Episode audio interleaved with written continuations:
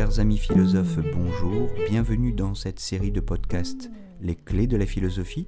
Je m'appelle Jérôme Ravenet et je partage avec vous des conseils et une réflexion sur les clés utiles pour entrer en philosophie à travers les exercices académiques de la philosophie, la dissertation et l'explication de textes autour des auteurs du programme officiel des examens et concours du secondaire et du supérieur.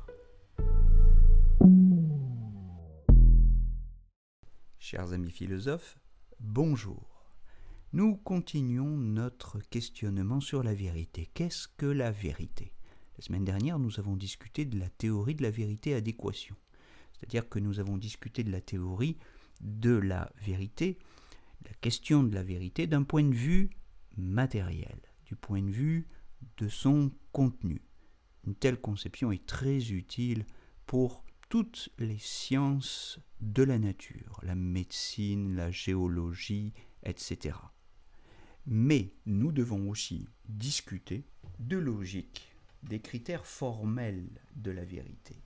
Toutes les sciences n'ont pas nécessairement un rapport à des faits.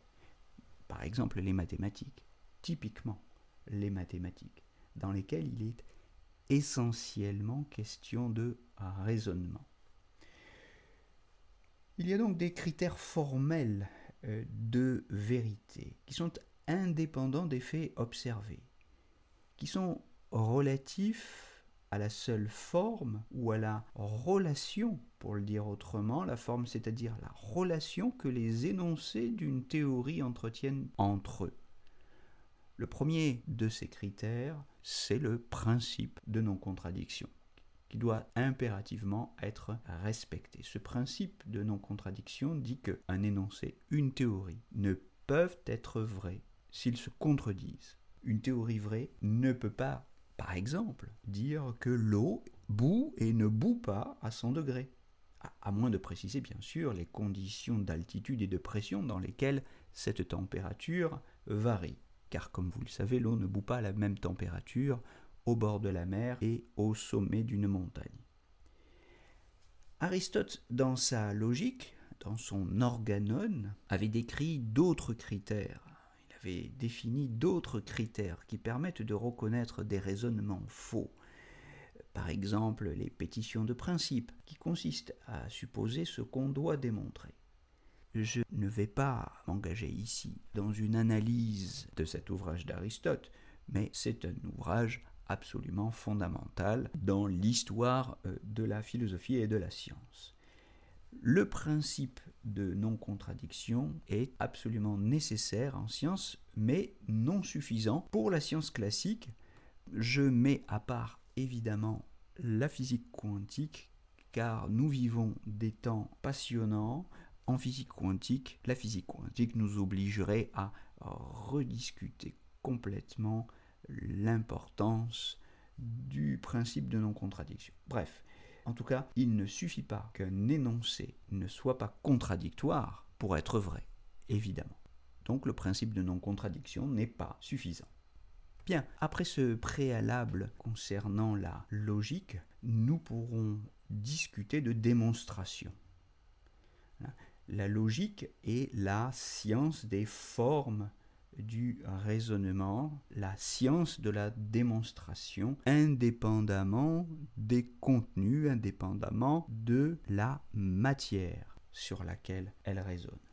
Il est important de répéter que dans les sciences, le droit, la philosophie, la vérité prend la forme d'une démonstration, d'un raisonnement ni est considéré comme vrai que ce qui est démontré. Son contraire, c'est l'erreur, c'est le faux, et tout le reste n'est qu'hypothèse. Il ne suffit donc pas que les énoncés soient cohérents, non contradictoires, mais il faut qu'ils s'enchaînent, de sorte que les conclusions soient tirées ou déduites de prémices.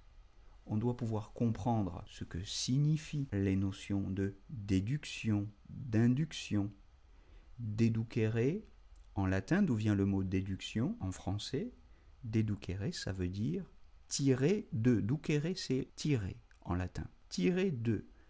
En science, nous tirons de prémices un certain nombre de conclusions.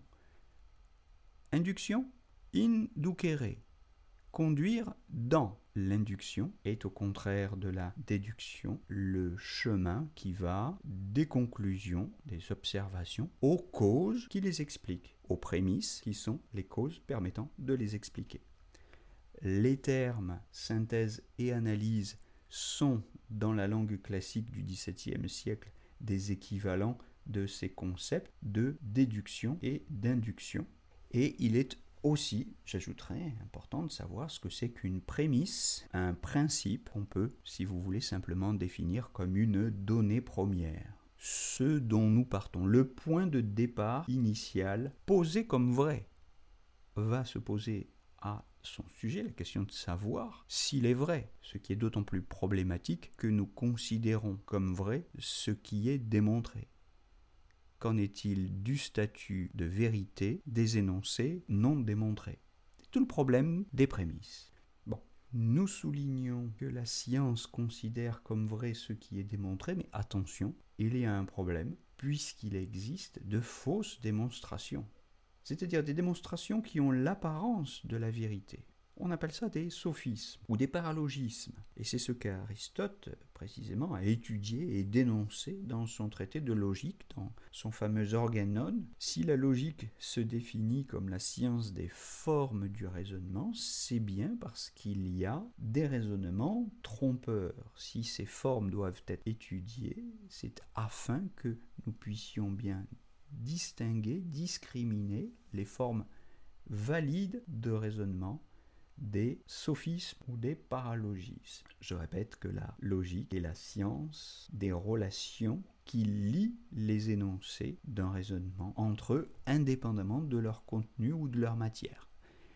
J'en terminerai là-dessus. Typiquement, le syllogisme général que tout le monde doit connaître du moins au niveau d'une initiation en philosophie, c'est si tout A est B et si tout B est C, alors tout A est C.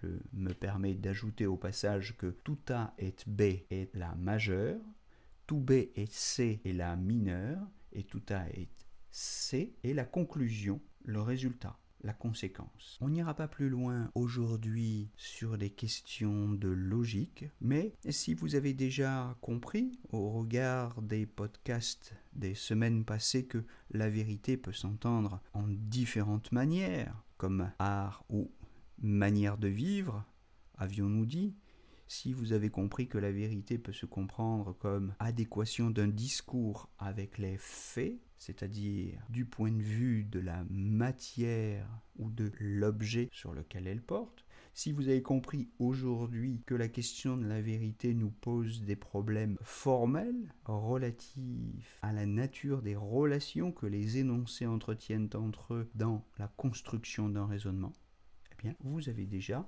sensiblement enrichi votre compréhension du concept de vérité. Mais nous ne sommes pas au bout de nos peines, si je puis dire, ou de nos réjouissances, et je vous invite la semaine prochaine à nous retrouver encore pour parler cette fois-ci de vérité révélée. Je vous souhaite une bonne journée et je vous dis à très bientôt.